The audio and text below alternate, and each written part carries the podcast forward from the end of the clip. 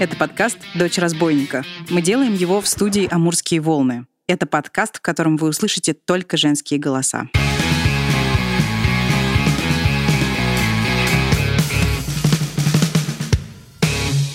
Меня зовут Настя Красильникова. Вы можете знать меня по телеграм-каналам «Дочь разбойника» или «Вашу мать». Раньше на этой волне вы слушали наш подкаст «Хватит» о насилии над женщинами. Прошло время, и я поняла, что хочу говорить не только о насилии. Я хочу говорить с женщинами об их разном опыте. «Дочь разбойника» — это подкаст о женщинах и для женщин, не похожий на современные женские медиа. Что такое взросление и как взрослеют женщины? Как понять, хочешь ли ты детей? Зачем заниматься ВИЧ-активизмом? Что такое ПМС и как он на самом деле проявляется? Это темы, которые мы будем обсуждать в ближайших эпизодах. Я хочу, чтобы под словом «отношения» подразумевались не только романтические связи, но и отношения с собой, со своей работой, со своим телом, с семьей, со своим прошлым и будущим. Здесь будут звучать истории ваших подруг, коллег и родственниц, потому что каждая из нас — это космос. Я не устаю повторять, что женщины — великие люди, и я считаю, что пришло время слушать женщин.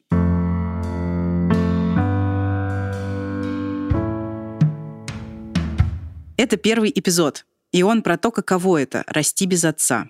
Кажется, что это опыт, знакомый многим современным женщинам. Героиня этого эпизода — Аня. Она никогда не видела своего отца, а он не знает о ее существовании. В 34 года Аня решила найти папу. Этот эпизод выходит при поддержке сервиса «Ясно». «Ясно» — это сервис подбора и видеоконсультации с психотерапевтом.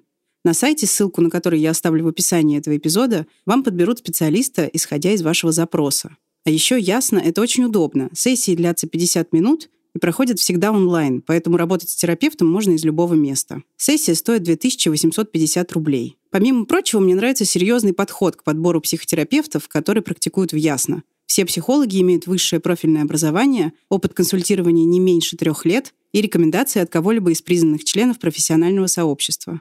По промокоду «ДОЧ» вы получите скидку 20% на первую консультацию. Ссылку на сайт Ясно и промокод вы найдете в описании этого эпизода.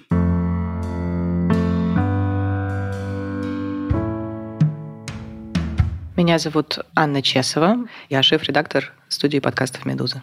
Я родилась 31 декабря 1986 года в городе Лабытнанги. Это город, э, название которого люди, которые о нем никогда не слышали, никогда не выговаривают с первого раза. Лабытнанги. Это город за полярным кругом в Ямал-Ненецком автономном округе. Он находится. Маленький городок, в нем сейчас, по-моему, 19 тысяч жителей. Находится на берегу реки Оби. Вот ровно половину своей жизни я прожила там на данный момент, и половину жизни вот уже живу в Москве. В какой семье ты родилась? Я родилась в семье, которая называется «Неполный». Меня воспитывала мать-одиночка, как это до сих пор называется. То есть э, моя семья состояла из меня и из моей мамы. Мы вдвоем и прожили до 17 лет. Папы у меня никогда не было. Небольшое отступление. Когда я придумывала этот эпизод, я планировала поговорить с несколькими женщинами об опыте жизни без отца. Я думала о том, чтобы поделиться и своей историей. Но поговорив с Аней, я решила оставить здесь только ее рассказ. Во-первых, потому что Аня фантастическая женщина и блистательная рассказчица. Во-вторых, потому что ее история — это такая смесь мексиканского сериала с психологическим триллером. И в-третьих, потому что в Ваниных размышлениях о ее опыте я нашла много близкого себе и надеюсь, что те из вас, кому знакомо детство и юность без папы, почувствуют что-то похожее. А еще я поговорила про отношения женщин с отсутствующими отцами с психологом Викторией Ашахминой. Наш разговор вы услышите в конце этого эпизода. А в какой момент ты поняла, что у тебя нет папы, а у других детей он есть? Мне кажется, что, скорее всего, это произошло в первом классе школы. Это была школа номер три, такая типа самая крупная, самая популярная школа в городе. И вот там я впервые э, поняла, что со мной что-то не так, потому что в начале каждого учебного года, до сих пор помню эту позорную процедуру, она продолжалась все 10 лет, что я училась в школе типа 1 сентября мы садились на первый урок, нам всем раздавали листочки, и нам нужно было написать состав семьи. Я до сих пор не знаю, зачем это нужно было делать, но, кажется, заполняли журнал просто контактных лиц, как бы, да, вот на каждого ребенка. И нужно было написать «мама, двоеточие», там, такая-то, папа такой-то. И у меня всегда это была только мама. И я до сих пор помню, что вот первая учительница в младшей школе у меня спросила при всех, то есть когда она собрала листочки, она стала читать их, и при всех спросила, типа, а почему у тебя только мама? И мне при всех пришлось сказать, что у меня нет папы. Формулировка очень абстрактная, и она при всех спросила, папа умер? Я говорю, нет. В разводе? Я говорю, нет. Она говорит, как так? Я говорю, а папа просто нет. И я помню, что это все сидели на своих местах, и мне, ну, как бы было неловко об этом говорить. Я была маленькая, мне было там 7 лет. То же самое потом произошло в средней школе, потому что ты переходишь, когда там из третьего класса в пятый класс, у тебя mm-hmm. снова новая учительница, и это произошло снова. И снова, снова меня при всех спросили, а что с папой? Он что, умер? Его, он что, в разводе? Он что, на Луну улетел? И еще был момент, когда у меня была лучшая подружка Лида долгое время долгое время по детским меркам, это типа года два. И у нее в какой-то момент разводились родители. Папа уходил из семьи. И для нее это было большой трагедией, естественно, как для любого ребенка. Я помню, что на перемене на мне очень долго жаловалась, что папа уходит из семьи, у него новая женщина. А я ее, ну, как-то по-детски успокаивала, говорила ей, что, ну, вот, ну, ну и что, ну, конечно, типа тяжело, но он же все равно тебя любит. И она мне там буквально там чуть ли не плача сказала, я эту фразу до сих пор очень хорошо помню. Она сказала, да ты что, ты что, не понимаешь, что происходит? Я же буду как безотцовщина, как ты.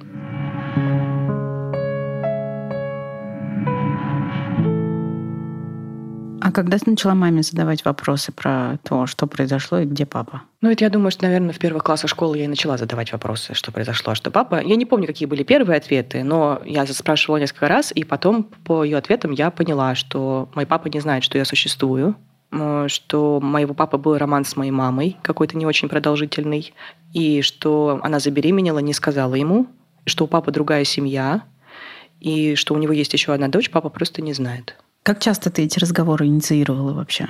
Да я думаю, что не очень часто. Мне сложно сейчас прям точно сказать. Но я спросила, наверное, раза три-четыре, может быть, ну максимум раз пять. Я очень быстро поняла, что это как сказать, что маме неприятно. Она отвечала очень скупо всегда, не грубила мне, но как-то вот видно было, что ей некомфортно отвечать на эти вопросы. Она выходила из комнаты, отвечала как-то в проброс, очень коротко, поэтому я задавала ей в разные периоды разные вопросы, mm-hmm. да, как бы по крупицам собирая информацию. То есть вот ту вот историю, которую я рассказала короткую, я от нее узнала по крупицам, там разные периоды, задавая ей разные вопросы. И, собственно, с этой историей, а, как бы зная ее, я прожила практически вот до недавнего времени. То есть подробности отношений своей матери и моего отца я узнала вот буквально пару недель назад какими они были на самом деле. Я какое-то, наверное, что-то вроде чувства вины, возможно, испытывала еще, что я у нее спрашиваю, интересуюсь этим. Плюс вот эти вопросы в школе от учителей. Короче, вся эта история, она покрылась какой-то такой коркой вот стыда, какого-то неправильного чего-то произошедшего, чего-то, о чем лучше не спрашивать, чего-то, о чем лучше не говорить, и что лучше не обсуждать, и от ответов на что нужно уклоняться. Я также потом, мне кажется, отвечала и на вопросы учителей в школе, типа, ну вот нету папы, ну вот, ну вот да. А ты э, наблюдала за другими детьми, их отношениями с родителями, чувствовала какую-то свою, не знаю, отличность от них? Ну, конечно, но я думаю, что тут несколько сразу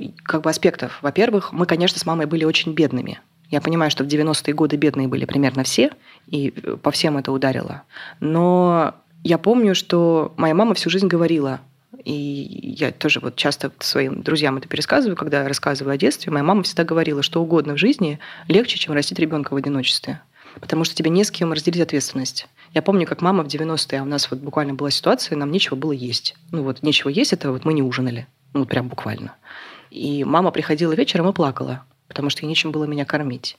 И я понимала, что она как бы одна с этой ситуацией. Я видела, что у моих подруг и у близких друзей нашей семьи решением этой проблемы занимаются двое. Там, где один, у одного не получилось, получится что-то у другого. Но и даже если э, в семье вот эта тяжелая ситуация, вы растеряны, да, вы два взрослых человека не знаете, что будет дальше, вас все равно двое. И вы можете там вечером друг друга обнять. Мама была всегда одна. И она всем всегда занималась одна. Моя мама, например, умеет делать ремонт ну, прям плитку класть, чинить розетки, собирать мебель, класть ламинат, линолеум стелить. Просто потому, что некому было этим заниматься. Когда мама тебе говорила, возвращаясь немножко назад, что ничего нет хуже, чем воспитывать ребенка в одиночестве, ты как себя чувствовала в этот момент? Я все свое детство испытывала чувство вины. Я пронесла его до ну вот до, до нынешних дней я с ним живу, я думаю, что я всегда буду с ним жить, может быть, чуть в меньшей степени. Я сейчас не обвиняю свою маму ни в коем случае, да, просто как бы оно, ну, оно родилось, потому что я всегда понимала, как много моей матери пришлось пройти ради меня, да, вот, чтобы меня вырастить чтобы я смогла поступить в институт, чтобы я смогла найти там работу. Мама долгое время меня ну,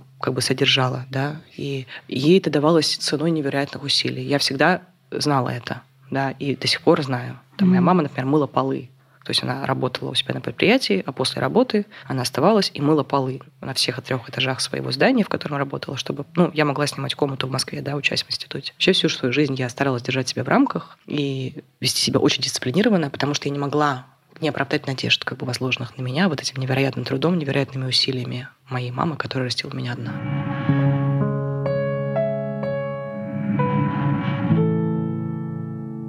А как менялись и были ли у тебя какие-то чувства к отсутствующему отцу? Может быть, я недостаточно глубоко пока отрефлексировала эту ситуацию. Мне всегда казалось, что никаких чувств к отцу у меня нет. Но в какой-то момент жизни, наверное, уже после 25 лет, мне стало казаться, что то, что один из моих двух родителей не знает о моем существовании, что для, для него меня нет, это как-то наложило такой странный отпечаток на мои взаимоотношения с людьми и с мужчинами в частности. Я не хочу заниматься диванной психологией, mm-hmm. да, я не, не психолог, там, да, и есть вот это вот дурацкая мысль, которую очень любят тиражировать в женских журналах и в интернете, что вот отношения с отцом определяют твои отношения с мужчинами. Я всегда думала, читая это, а если отца нет, то что тогда и мужчин никогда не будет, они ведь у меня есть, как-то не работает.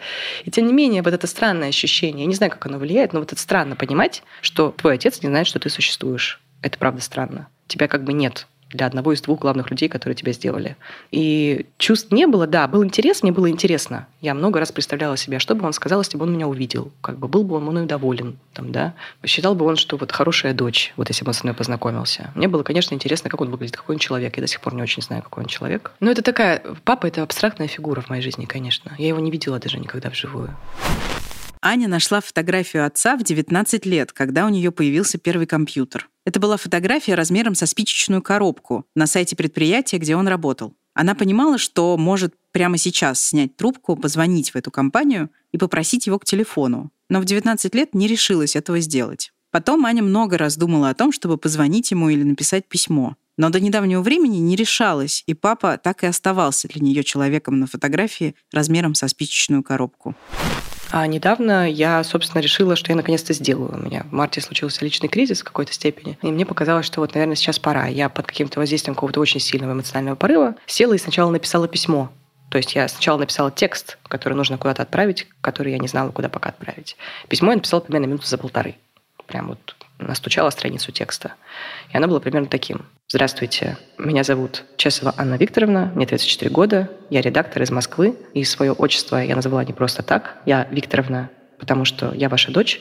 Дело в том, что в таком-то году, в таком-то городе вы познакомились с моей матерью, и у вас был роман, и когда вы расстались, моя мама обнаружила, что беременна, и не сказала вам об этом. И теперь я хочу сказать вам, что у вас есть дочь, и это я. Дальше я там ему пишу, что, конечно, мне от него ничего не нужно, я не хочу денег, я не хочу никакого официального признания. Просто мне кажется важным, чтобы человек был в курсе, да, что у него есть ребенок еще один. Это, наверное, важно знать. А, и заканчивала я письмо тем, что если он не захочет со мной общаться или познакомиться, настаивать на общении я больше не буду. Я написала это письмо. Дальше я зашла в интернете на сайт вот этой организации, где была его фотография, нашла телефон приемный и позвонила. Трубку взяла женщина которую, как я потом узнала, зовут Лариса. Она была главой отдела кадров этого предприятия. Я попросила к телефону своего отца. Она сказала, ой, ну что вы, девушка, он уже давно здесь не работает. Я говорю, с какого года? Она говорит, с 2014 ну то есть уже там 7 лет прошло. Я говорю, а где он сейчас? Она говорит, он вышел на пенсию, продал квартиру и уехал в Соединенные Штаты Америки со своей дочерью. Я почему-то начала плакать в этот момент. Мне сейчас почему-то хочется заплакать. То есть я поняла, что возможно, я никогда не смогу до него достучаться. И мне так захотелось, чтобы она мне помогла, эта женщина. Mm-hmm. И я ей сказала, вы знаете, я его очень ищу, потому что я его дочь. И она стала говорить, ой, ну, может быть, мы найдем его жену, я помню, что она работала там-то. Я говорю, вы понимаете, я его внебрачная дочь.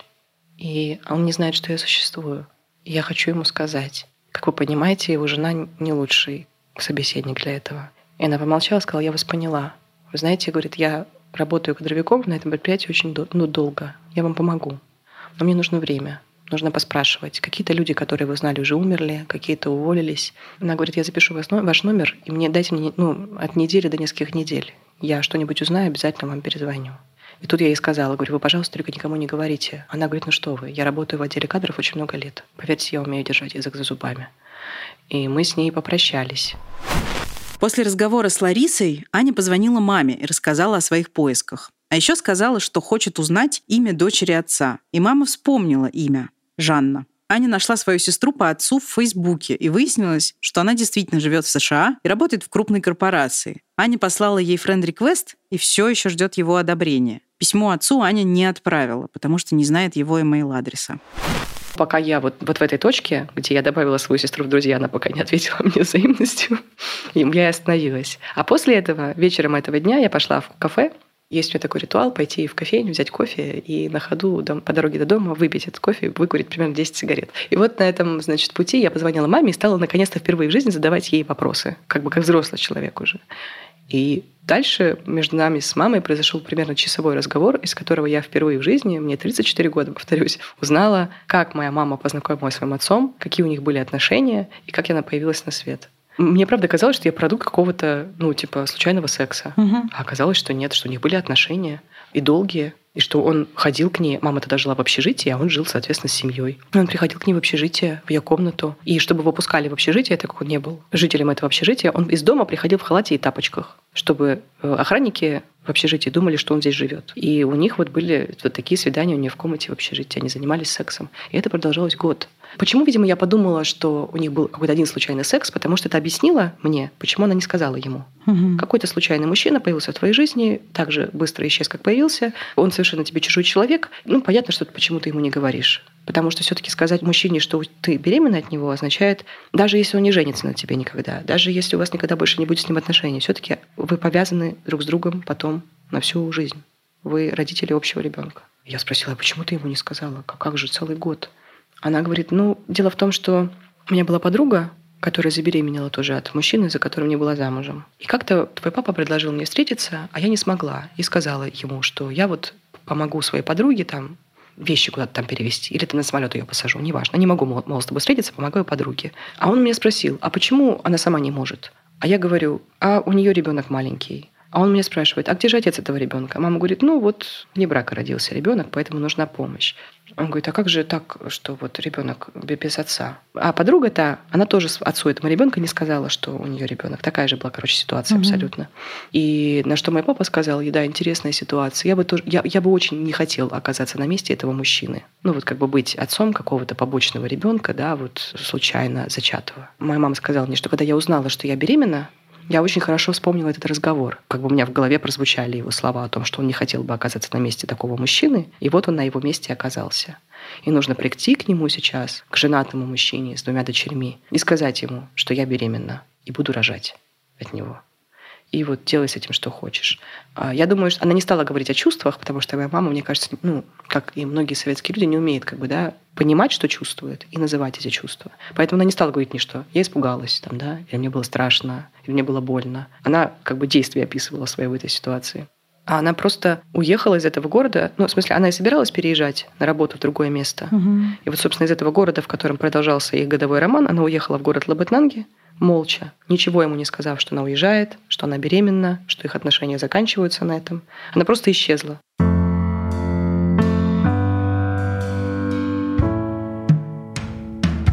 Ну, причем ей было 29 лет. То есть моя мама по советским меркам была старородящей женщиной. А все ее подруги, ну, большинство ее подруг к тому моменту уже обзавелись детьми, а моя мама вот нет еще. И тут вот такое случилось. На том моменте, когда она мне сказала, что вот он бы расстроился, я ей сказала, мама, он занимался с тобой год сексом незащищенным. Я, конечно, все понимаю. В советские времена отсутствие сексуального просвещения, но он же врач, а мой папа врач по профессии. Как бы он знает, откуда берутся дети. И он год занимается женщиной, с женщиной сексом незащищенным а почему в конце этого пути нужно расстроиться, что эта женщина от тебя забеременела? И это, во-первых, все было очень удивительно, вся вот эта история произошедшая. И реакция мамы, да, и что все это было так странно, что вот можно год с кем-то спать, а потом не сказать ему и просто исчезнуть. А вот на свет я появилась, да, и я всю жизнь с этим живу. Ну, не буду называть это травмой, да, но это такая интересная деталь в моем чувственном космосе, да, как бы внутреннем, это, это имеет значение. Да, что, что именно? Ну вот, что у меня нет папы, что я росла только с мамой, что мой папа не знает, что я есть, что у моего папы есть семья, что у меня есть две сестры, которые не знают, что я есть. И что, чтобы преодолеть всю вот эту череду незнания, нужно как бы вторгнуться в чужую жизнь сейчас, в чужую семью, сказать, привет, ребята, а я тут вот и есть вообще, мне 34 года, я вот твоя дочь, и твоя, и твоя сестра, а вы, тетенька, извините, ваш муж в 86 году э, трахался с моей мамой у вас за спиной. В тапочках приходил в общагу, кстати. Жили вы в соседнем доме на тот момент. Ну, как бы я, я понимаю, что для отца, для моего, которому сейчас много лет, да, там за 60, это будет шоком.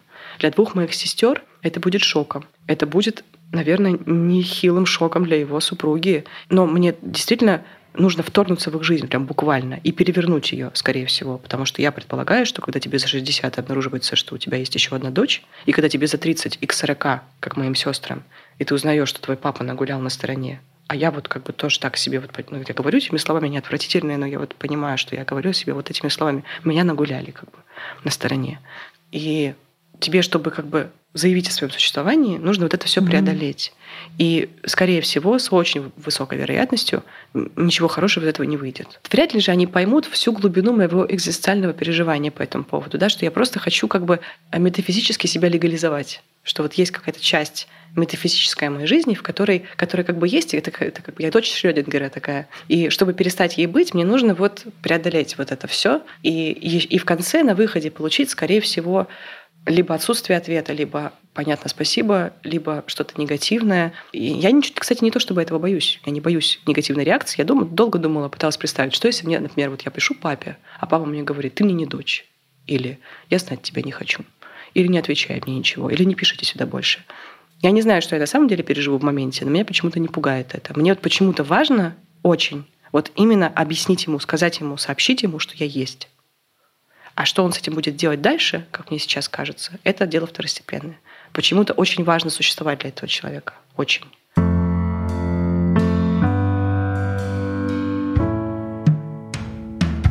Какой была бы, скажем так, идеальная реакция его? Я понимаю, что это сейчас сказка, но мы же идеальный сценарий рассматриваем. Угу. Я бы на его месте, если бы была, я бы ответила самой себе, что я, конечно, хочу познакомиться с тобой, потому что ты моя дочь, я бы нашла способ встретиться. Ну, сейчас, наверное, созвониться скорее, потому что пандемия все-таки.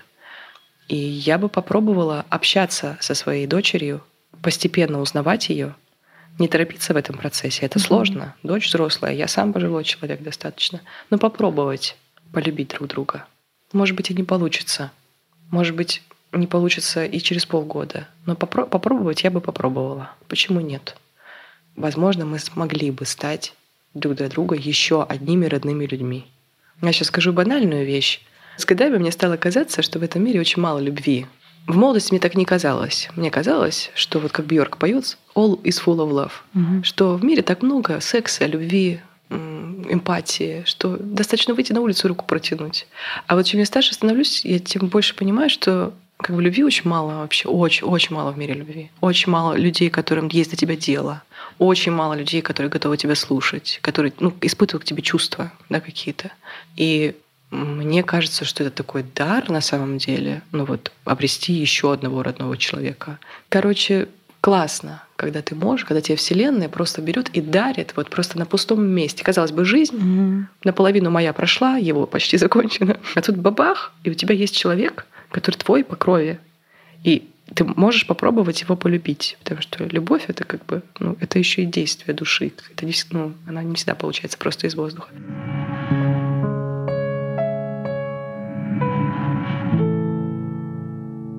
Я человек, я целый человек, который родился, потому что два взрослых человека не смогли с друг с другом построить здоровую, нормальную коммуникацию. Я понимаю, они жили давненько не было психотерапии, self-help литературы, уровень осознанности, простите меня за это слово, был довольно низок, и тем не менее вы год спали с друг с другом. Вы были ну, достаточно близкими друг с другом людьми. И вы не смогли с друг с другом достигнуть той степени близости, при которой одному из вас было бы не страшно рассказать другому, что он, то есть она беременна.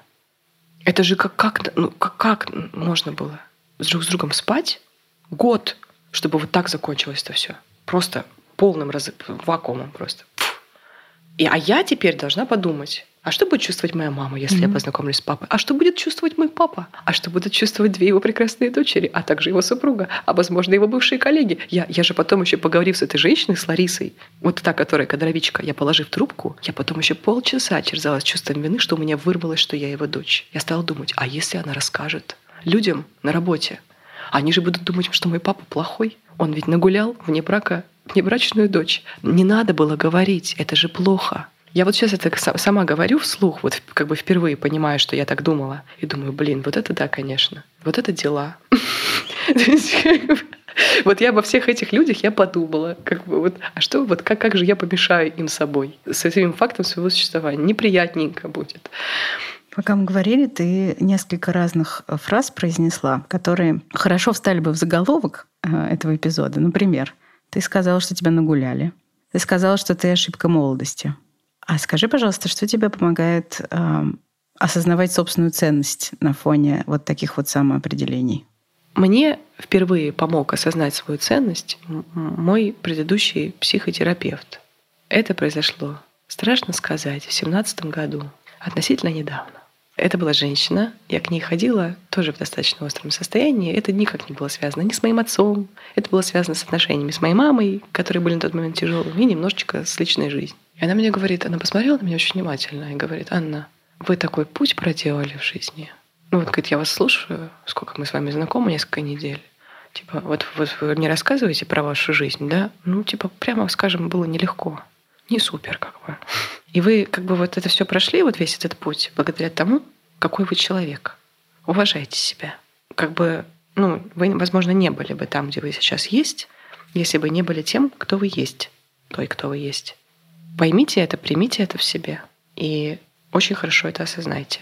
Честно говоря, довольно как бы простые как будто бы слова, возможно, но меня это ошарашило. И я потом до сих пор очень хорошо помню, как она мне это говорила. Мне кажется, в тот момент я впервые себя немножечко зауважала и перестала относиться к себе как, ну вот, какому-то человеку вот такому, я правда вот, если уж прям прямо говорить, всю жизнь себя к себе относилась как к человеку такого второго сорта. Ну, как бы вот из какой-то не такой семьи, как, с каким-то не таким характером довольно противоречивым, таким нервным, как боязливым человеком, тревожным. А тут я подумала, и правда, ну, как бы, что это я? И сейчас вот тоже у меня снова период, когда я немножечко себя переосмысляю и тоже много думаю. Я чуть больше себя снова вот уважаю, чем, может быть, предыдущие годы. Я не могу сказать, что мне помогает. Нет у меня вот какого-то ответа простого, там, что мне помогает. Думать помогает. Я думаю много.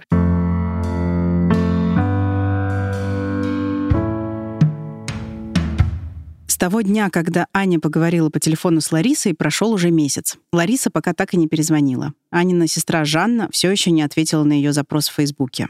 Об отношениях дочерей с отсутствующими отцами я поговорила с Викторией Шахминой, психологом, которая работает в гештальт-подходе и сотрудничает, среди прочего, с сервисом «Ясно». Я напоминаю, что этого эпизода не было бы без поддержки «Ясно». Ссылку на сайт сервиса видеоконсультаций с психотерапевтами и промокод на скидку я оставила в описании этого эпизода. Меня зовут Виктория Шахмина. Я психолог, гештальт-терапевт. Занимаюсь частной практикой, преподаю немного. У меня две специализации. Это групповая терапия и работа с э, травмой. Много работаю с сексуализированным насилием, с травмой инцеста, вот с какими-то такими тяжелыми достаточно вещами. очень люблю этим заниматься, потому что как-то неплохо получается. Это возвращает надежду на какие-то изменения. Такое важное место.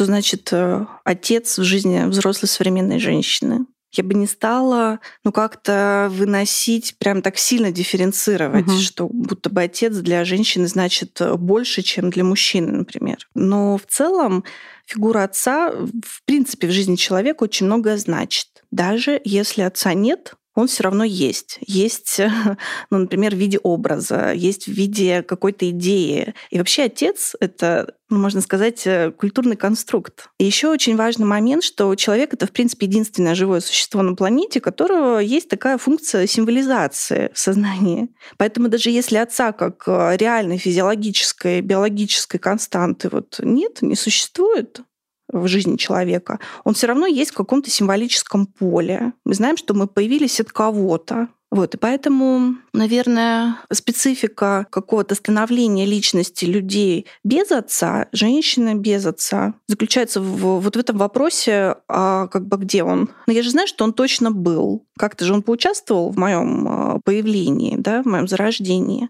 Тогда вопрос, почему он не со мной? И вот, наверное, если мы говорим про то, что люди, выросшие без отца, это люди каким-то образом мне бы на самом деле не хотелось использовать слово травмированные, но они точно озадаченные. Как же так вышло? Что не так с нашей семьей, что не так э, со мной, что не так с моей мамой, если ты выбираешь не быть с нами? Главная первая функция, которую отец по отношению к ребенку выполняет, вот с точки зрения такой психологической, это функция подтверждения, как хорошо, что ты мой. И мне кажется, что может быть очень сложным местом у женщин, которые выросли, не зная папы, это вот как раз вот это место. Какой-то человек отказался признавать авторство моей жизни. Вот э, мне кажется, с точки зрения психологии, вот это может быть первым каким-то важным моментом, который проседает.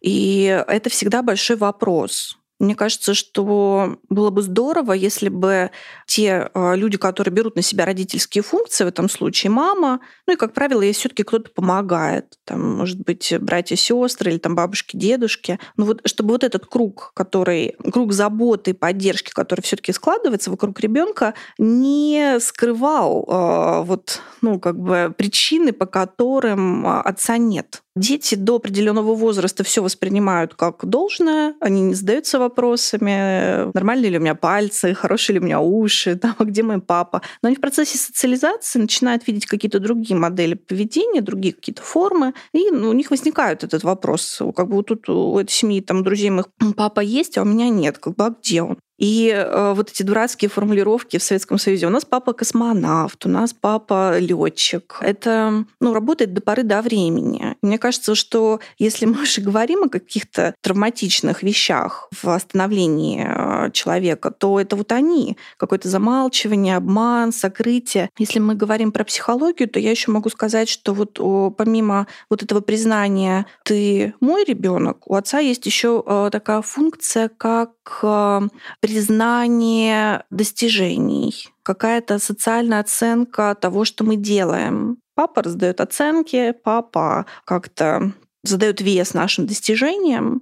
И это, в общем-то, нормальная какая-то история, потому что ну, мы живем в социуме, мы трудимся, мы хотим там как-то зарабатывать. Э, и а, вот эта калибровка, ну, не делаю ли я какую-то фигню совсем, делаю ли какие-то толковые вещи, она важна, и ее задает во многом отец. Тогда мы говорим, что, наверное, можно подозревать некоторые сложности с присваиванием своих достижений, с пониманием своих размеров, своих возможностей, своих ограничений у тех женщин, у которых отца, который помогал бы здраво калиброваться, не было. Если в семье отец есть, то он выполняет еще одну важную такую функцию. Он э, помогает э, девочке, ну, ребенку шире, да, отлепиться от фигуры матери.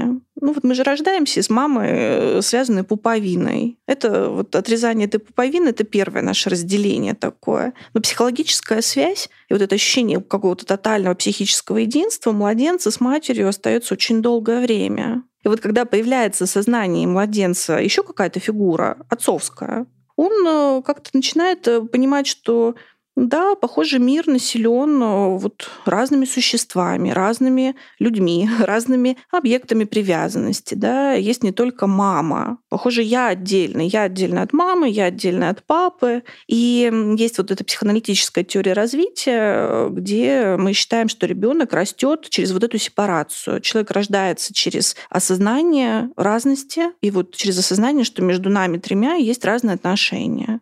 И вот если вот эта триада, ну, как будто бы неосязаема, если папы нет совсем, то, похоже, вот это понимание сепарации, понимание моих личных границ, оно, ну, как будто бы менее устойчивое, более хрупкое или более размытое.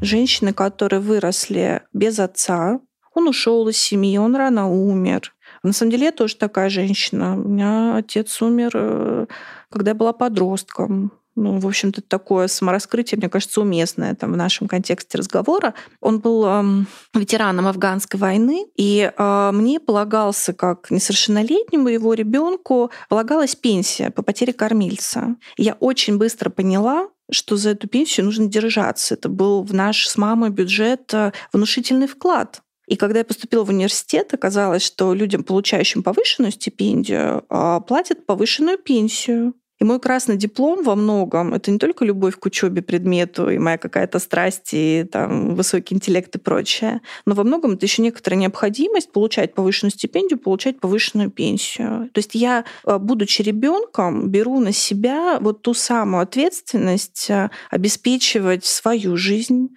помогать матери обеспечивать мою и ее жизнь. То есть фактически вот э, отсутствующий отец — это тот, кто останавливает наше детство в каком-то смысле. Нужно очень резко, быстро повзрослеть и отодвинуть свои детские задачи развития, выполняя какие-то взрослые. Иногда они по силам, и тогда вырастают такие очень устойчивые, крепкие женщины, а иногда, ну, как будто бы они в моменте по силам, а потом наступает полное вот такое истощение.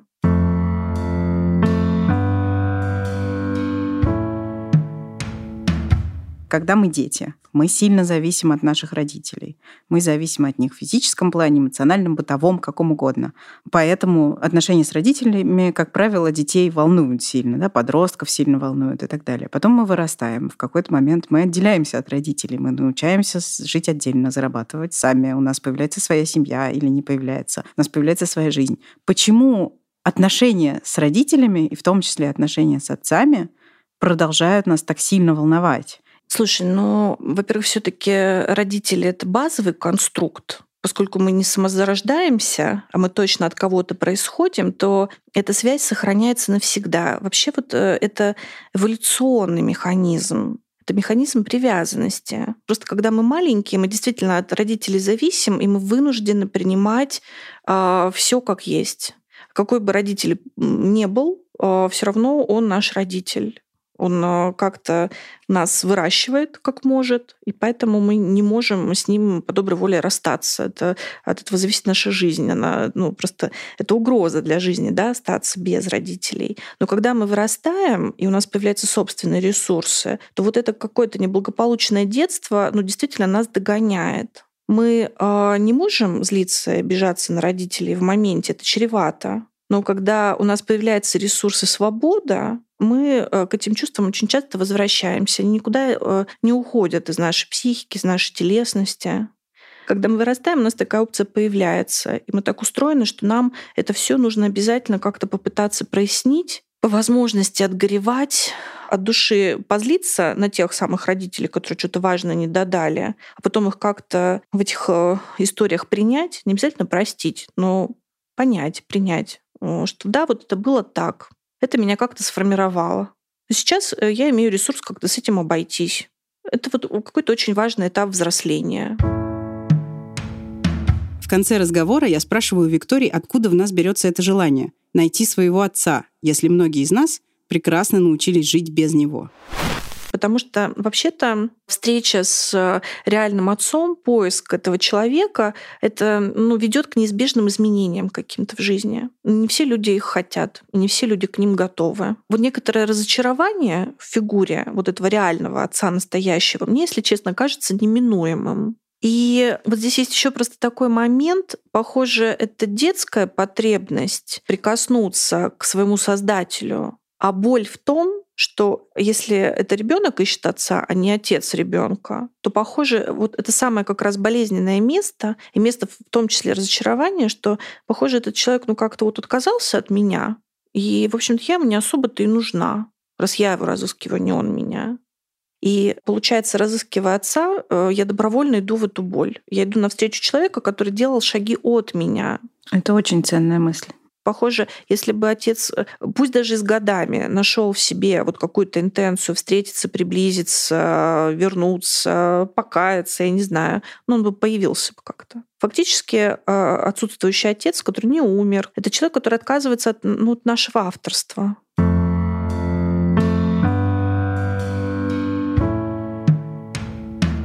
Я удивилась, когда я выгляделась в своих подруг, у меня их много. И подумала про каждую и поняла, что у всех есть какая-то драматическая история, связанная с папой. Но а, если посмотришь на своих подруг, я уверена, что ты увидишь, что это женщины, которые а, смогли найти свое место. Сильные женщины, а, устойчивые женщины, чувствительные женщины, сохранившие какой-то азарт жизни. И это вызывает массу восхищения и уважения. Вот видишь, и э, какой бы расклад бы ни был семейный, все же мы знаем достаточное количество хороших историй. То есть мы приходим к выводу, что несмотря на то, что мы все происходим из семьи, и это навсегда, да, наши родители mm-hmm. это навсегда, совершенно не все зависит от них и от того, как они нас растили, и были ли они вообще рядом. И слава богу. Это был первый эпизод подкаста «Дочь разбойника». Спасибо, что вы его послушали. Пожалуйста, поставьте подкасту оценку в том приложении, где вы слушаете подкасты, и напишите комментарий. А еще расскажите о нем подругам, сестрам, маме и родственницам. Наверняка кому-то из них сегодняшний эпизод будет интересен. Меня зовут Настя Красильникова, и я делаю этот подкаст в студии «Амурские волны» вместе с исполнительными продюсерами Женей Павловой и Аней Шинкарецкой. Композитор и звукорежиссер Алексей Воробьев. Обложку нарисовала Руслана Мирзалиева. До встречи через неделю.